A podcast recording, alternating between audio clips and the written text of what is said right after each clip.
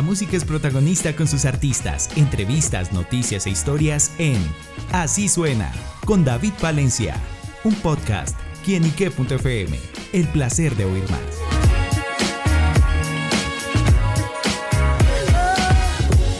Amigos y seguidores de quienique.com y quienique.fm, bienvenidos a Así Suena, este espacio donde la música es protagonista en nuestro portal.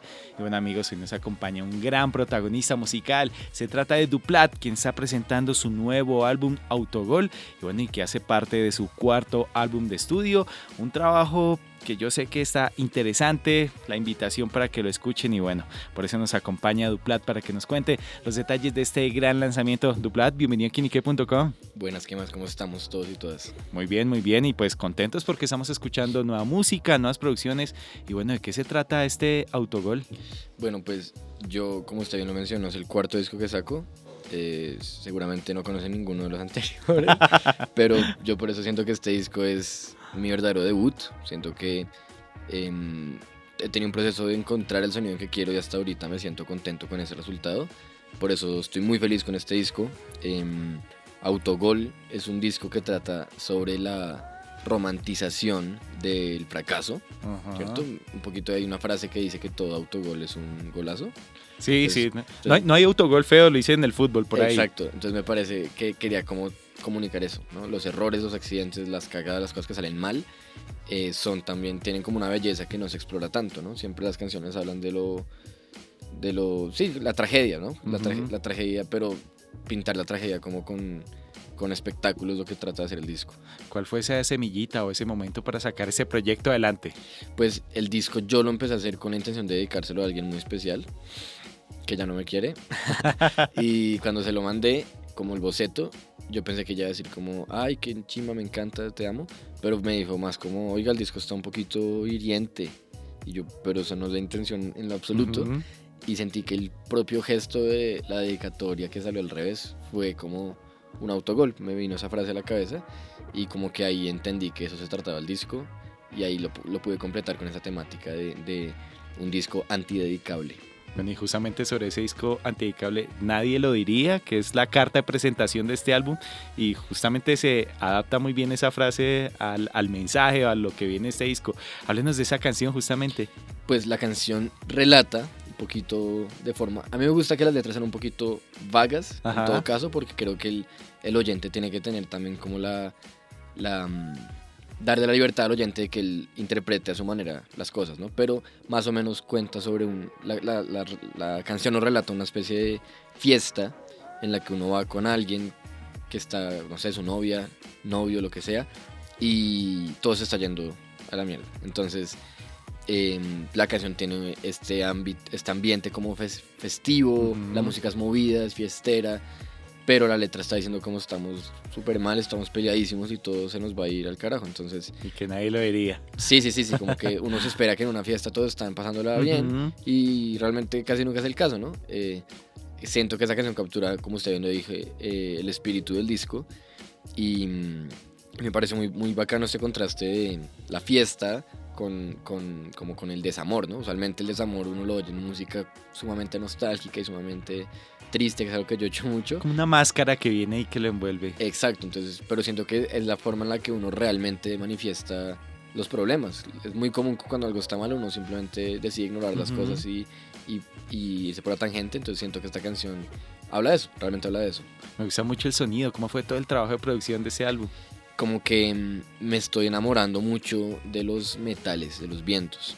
Eh, los saxofones, siempre he estado muy eh, cercano al saxofón, pero empecé a explorar mucho la trompeta, el trombón, porque siento que eso saca la música de lo que es como el rockcito y lo empieza a meter en el terreno más del pop. Y me hace también pensar en un wave también un poquito que había los 80 Totalmente, totalmente, como que evoca el disco, city pop, es más esa cosa y yo quiero dirigirme más a esos géneros musicales.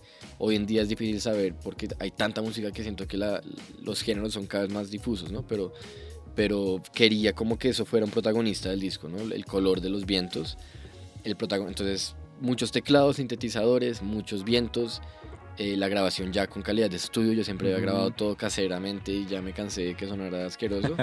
Entonces está bien grabado. Es que metámosle esta vez ahí. Sí, metámosle plata, endeudémonos. Y, y predomina eso, ¿no? Los vientos. Entonces siento que tiene sus aires de disco, de pop clásico, como usted bien lo hizo, ochentero, incluso setentero. Y, creo que eso le dio un color muy particular y creo que es una sonoridad poco explorada en la música en Colombia, realmente. Y hablando de esos colores y que se adaptan muy bien eh, hacia el sonido que está explorando Duplat en ese trabajo y especialmente nadie lo diría, va en el videoclip, justamente cómo fue también ese trabajo, esa producción muy bien lograda audiovisual. Ya con, con un amigo, colega que se llama Juan Francisco Herrera, nos sentamos un día a idearnos el video y yo siento que hay una tendencia a que los videos sean muy narrativos, a que usted ve eh, el protagonista se levantó y habló con no sé quién, y es una historia. Como que lo que dice la letra va como... Exacto, entonces yo le dije Juan... Una obviedad. Sí, una obviedad, exacto, y le dije, no, no hagamos nada obvio, entonces escribimos algo que francamente es un poco absurdo, no tiene mucho sentido, yo quería explorar el concepto del baño, porque siento que me caí en cuenta que en el baño es un sitio donde uno se purifica en todo sentido. Y en la ducha uno piensa mucho. En la ducha usted piensa, usted literalmente... A mí me pasa. Sí, sí, usted se lava, se lava literalmente la piel, usted cuando va y orina, es un sitio donde usted se limpia en todo sentido, ¿sí? Y no solamente físico, porque usted, o sea, piénselo, no quiero entrar en detalles, pero usted se limpia ampliamente en un baño, lo que sea, pero también es, es un sitio donde usted reflexiona. Y a las cagadas que no ha cometido. Es el único cuarto al cual usted siempre sale mejor de cómo entró. ¿Es cierto? Eso no pasa. no lo había pensado así. Nadie piensa en los baños. Entonces, eh, la carátula es el, el man como sentado en el inodoro y el video sucede como en un, en un baño. Yo quería muy vagamente representar esa purificación, como esa incomodidad que usted le produce. Hay como unas chicas, unas bailarinas espectaculares, Sofía y Andrea Sofía, que, que son, representan como, este, como estas cosas que usted le incomodan. Entonces no me dejan ducharme, que es lo que yo quiero hacer para estar limpio y tranquilo hasta que finalmente me, lo, me hacemos las paces, es como si usted hace las paces con sus problemas y, y, es capaz de limpiarse, como que simplemente es una representación del proceso de, de reflexión y de como limpieza mental, digámoslo así. Obviamente eso es muy subliminal y el video evidentemente no lo muestra, pero eso es lo que yo quería, que si usted le da por analizarlo le encuentra un significado, pero si usted solamente quiere ponerlo de fondo, igual le entretiene porque tiene colores y, gente bailando. Bueno, y sin duda mirando también la esencia de lo que representa este álbum para, para Duplat, ¿cuáles han sido esos autogoles que más se ha metido y que más recuerda en su vida? Pues yo siento que el autogol como generalmente más grande en mi vida es que yo cometí la pésima idea de dedicarme a la música clásica, que es una cosa es como hacer gimnasia, no sé si usted conoce que gente que hace gimnasia. Sí, sí, sí, Yo no. Pero me imagino que es así, porque es muy exigente, es muy desagradecido y siento que he desperdiciado tal vez demasiados años de mi vida haciendo eso, como, como para, para no ganar nada, no sé. Em, entonces, un montón de otros autogoles que creo que no es prudente comunicarlos públicamente. Pero mm, sí creo que es una persona, bueno, creo que todos nos equivocamos mucho. Y siento que la moda pues de, de, los artistas es mostrarnos como personas muy perfectas, creo que las redes... Sí, a veces está desde los estereotipos, la felicidad, todo. como que usted es un influencer y es como, ay, tengo, estoy con mi pareja y tenemos mucha plata y estamos de viaje y vean mi bronceado tan bacano. Entonces me parecía muy importante hacer un disco que hable de, todo lo que uno hace mal, porque creo que esa es la realidad de la mayoría de personas, ¿no? Uno, se equivoca todo el tiempo y los errores son de las cosas que más nos acompañan en la cotidianidad y uno, uno siempre los está como guardando y me parece muy bonito centrarse en ellos y volverlos dos y como una catarsis también, eso también, de, los errores se aprende definitivamente. Sí, sí, como ir a Shakira. Tal cual. ¿Cuándo, fue que se dio cuenta Duplas de darle ese vuelco a su carrera, a su música? Pues creo que tiene que ver con mi relación con el piano clásico, ¿no? Que, que uno concibe la música muy pacíficamente cuando está acostumbrado a esa música, porque la música clásica, incluso la más violenta que existe y estruendosa que usted imagine, sigue siendo relativamente pacífica. Yo lo veo así. Entonces, como mientras más he tocado en vivo, eh, el año pasado que fueron Stereo Picnic y Cordillera, caí en cuenta como sentía, ¿no? En vivo hace falta más potencia, más energía, más Sí, usted se da cuenta en vivo. Cuando usted oye la canción en, producida suena. sí, exacto. Pero en, vivo, se mira realmente lo que es un artista. Exacto, en vivo usted dice estas canciones están muy, muy deprimentes, pensé.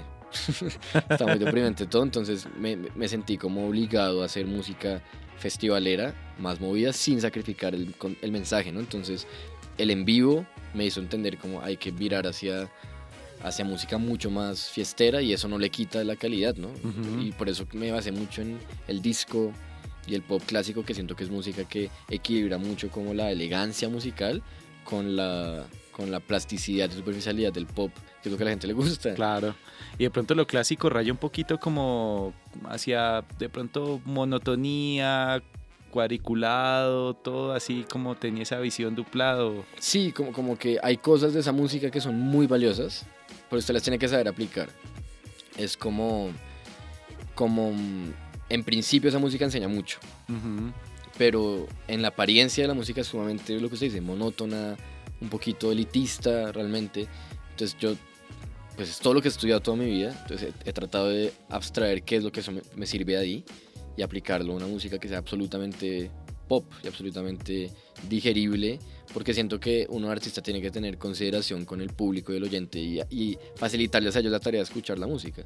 Y eso, y eso es lo que la música clásica no hace. La música clásica no le importa si usted entiende o no, como que esperan que usted sea un oyente, entre comillas, educado, mientras que el pop hace ese trabajo por el oyente y le dice, vea, escuche, ya está filtrado, ya es como entregar un libro editado. O, que uno ceñirse, digamos, a una partitura, pero no poder de pronto dar más allá y ser lo que realmente es uno como artista. Sí, exacto, exacto. Es muy limitante si usted lo sigue al pie de la letra. Si usted sabe sacarle lo, que, lo valioso, es muy nutritivo, ¿no? Entonces, también creo que en ese disco encontré ese equilibrio mejor que nunca antes. ¿Y cómo fue esa relación en principio con la música? Yéndonos un poquito más atrás en la historia de Duplad, ¿cómo llegó la pues, música a su vida? Desde muy chiquito, en mi casa, desde que tengo memoria, hay un piano acústico divino, un piano Pleyel. ¿sí? Algún día busqué pianos Pleyel para que vean lo bonitos que son, así de candelabros de madera. Wow.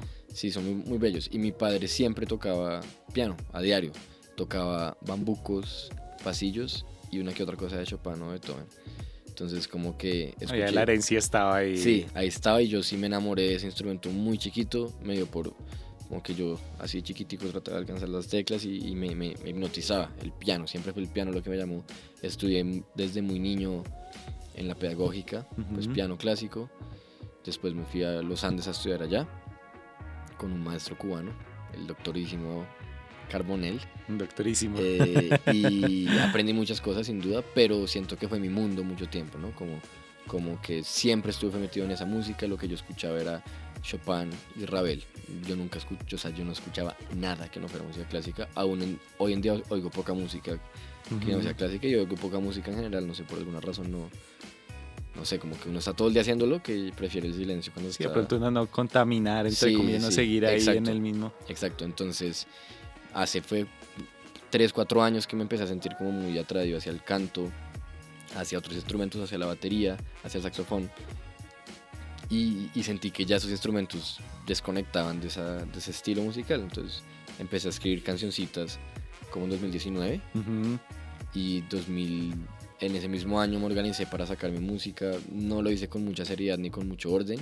Y hasta, hasta hace muy poquito siento que estoy realmente de, lleno sacando música. La recepción que he visto, que es cada vez mayor, también es muy inspiradora para seguir haciéndolo. Entonces, hoy en día yo me veo más como un músico que como un pianista. Claro, y bueno, y pues eso se, se va acentuando mucho más en lo que bien dice Duplade en su carrera, en ese avance. Y bueno, y el que el próximo 23 de mayo, no un autogol, sino un golazo que va a ser eh, con el concierto. Sí, el 24 de mayo. Vamos 24. A estar, vamos a estar ahí en el Teatro Libre, en Chapinero. Eh, el primer concierto absolutamente mío que hago, a mí me parece fascinante. Por ejemplo, el teatro, siento que es una de esas cosas que yo le saco a la música clásica. Siento que es un espacio donde el disco se va a escuchar de lujo, porque yo quiero que el que vaya pueda decir... La acústica, sí, se, se, entiende todo, me voy a llevar un formato espectacular, me voy a llevar trombones, saxofones, trompetas, me voy a llevar una cantidad un poquito exagerada de teclados y, siento que va a ser sin duda la mejor muestra de mi música hasta la fecha. Invitadísimos todos a que vayan el 24 de mayo en el Teatro Libre, aquí en Bogotá. En, bueno, en, mis en entradas amarillas se encuentran boletos si les interesa y mm, sé que va a ser una cosa, un punto de inflexión, sin duda, como en, mi, en mi carrera musical, ese concierto. Y aparte de este concierto, ¿qué más proyectos, qué más se viene, qué más podemos conocer de, de Duplat? Pues mi intención es eh, mostrar este disco en la mayor cantidad de sitios posibles. Por ahora el destino inmediato es Medellín, donde sé que hay mucha audiencia y hay muchos planes de poner ya pisar tierra en México que por alguna razón mi música em, empatiza bien con la audiencia mexicana. Em, y yo que estoy un poquito obsesionado con escribir música, ya estoy dándole durísimo al siguiente disco. Creo que no es el momento de hablar de eso, pero, pero si alguien ahí es fan aguerrido, pues que sepan que ese trabajo está muy, muy madurado ya también. Y seguir trabajando en, en la calidad del, del, del, sonido. Creo que cuando uno es artista que viene de lo independiente y de esas cosas, es un desafío empezar a sonar a estándares industriales, ¿no? Creo que hay muchas carreras que no son así, que empiezan de una vez con productores tremendos y ya debutan sonando espectacularmente y yo creo que... A veces es mejor dándole la escalerita, pues un bajito, sí, va, va, va, Exacto, como que en mi caso... la evolución. Sí, en mi caso ha sido así, empezar haciendo cosas que suenan de verdad asquerosos, suenan a exhausto, pero... Me gusta ese término exhausto. pero pero van, van subiendo, van subiendo, van subiendo hasta que yo por fin en Autogol digo de verdad si quiere decir, no me conoce y quiere escuchar, Autogol es, ahí está, ahí está toda mi música, ahí están las facetas, hay sentimentalismo, hay fiesta, hay ritmo, hay música, ¿sí? Y estoy feliz porque siento que estoy creando algo que tiene su, su identidad dentro de la música latinoamericana y sobre todo colombiana, como que me, gusta que hay quienes lo ven a uno como parte de un nicho y quienes lo ven a uno como parte de otro y, siento que eso es una señal de que uno está creando un sonido distintivo, que es lo importante, que uno diga, a ah, ese man suena a ese man y punto. Y que, exacto, y que uno como artista sea uno mismo, definitivamente esa, esa esencia. Exactamente. Pues bueno amigos, la invitación está extendida para que vayan a su plataforma digital favorita, vayan al canal de YouTube y escuchen Autogol, que sin duda no es un autogol, sino un golazo musical que Duplat nos entrega para todos nosotros. Así que Duplat, pues gracias por estar con nosotros acá en quienique.com y extiéndale una invitación y un mensaje a todos nuestros oyentes. Bueno, muchísimas gracias David y a todos los oyentes de Quienique, pues invitadísimos a que se pasen y escuchen el disco, acá en los videitos en YouTube, que se suscriban y todas esas cosas, que eso apoya mucho y sobre todo a que se animen a conseguir su boleta para el concierto del 24 de mayo, eh, entradas amarillas, ahí eso creo que es muy fácil encontrarlo y un abrazote si se tomaron el tiempo de llegar hasta este punto de esta entrevista. Bueno, amigos, ya lo saben, duplad en quienique.com, el placer de saber, ver y oír más. Soy David Palencia, nos oímos, a la próxima, chao, chao. Chao, muchas gracias.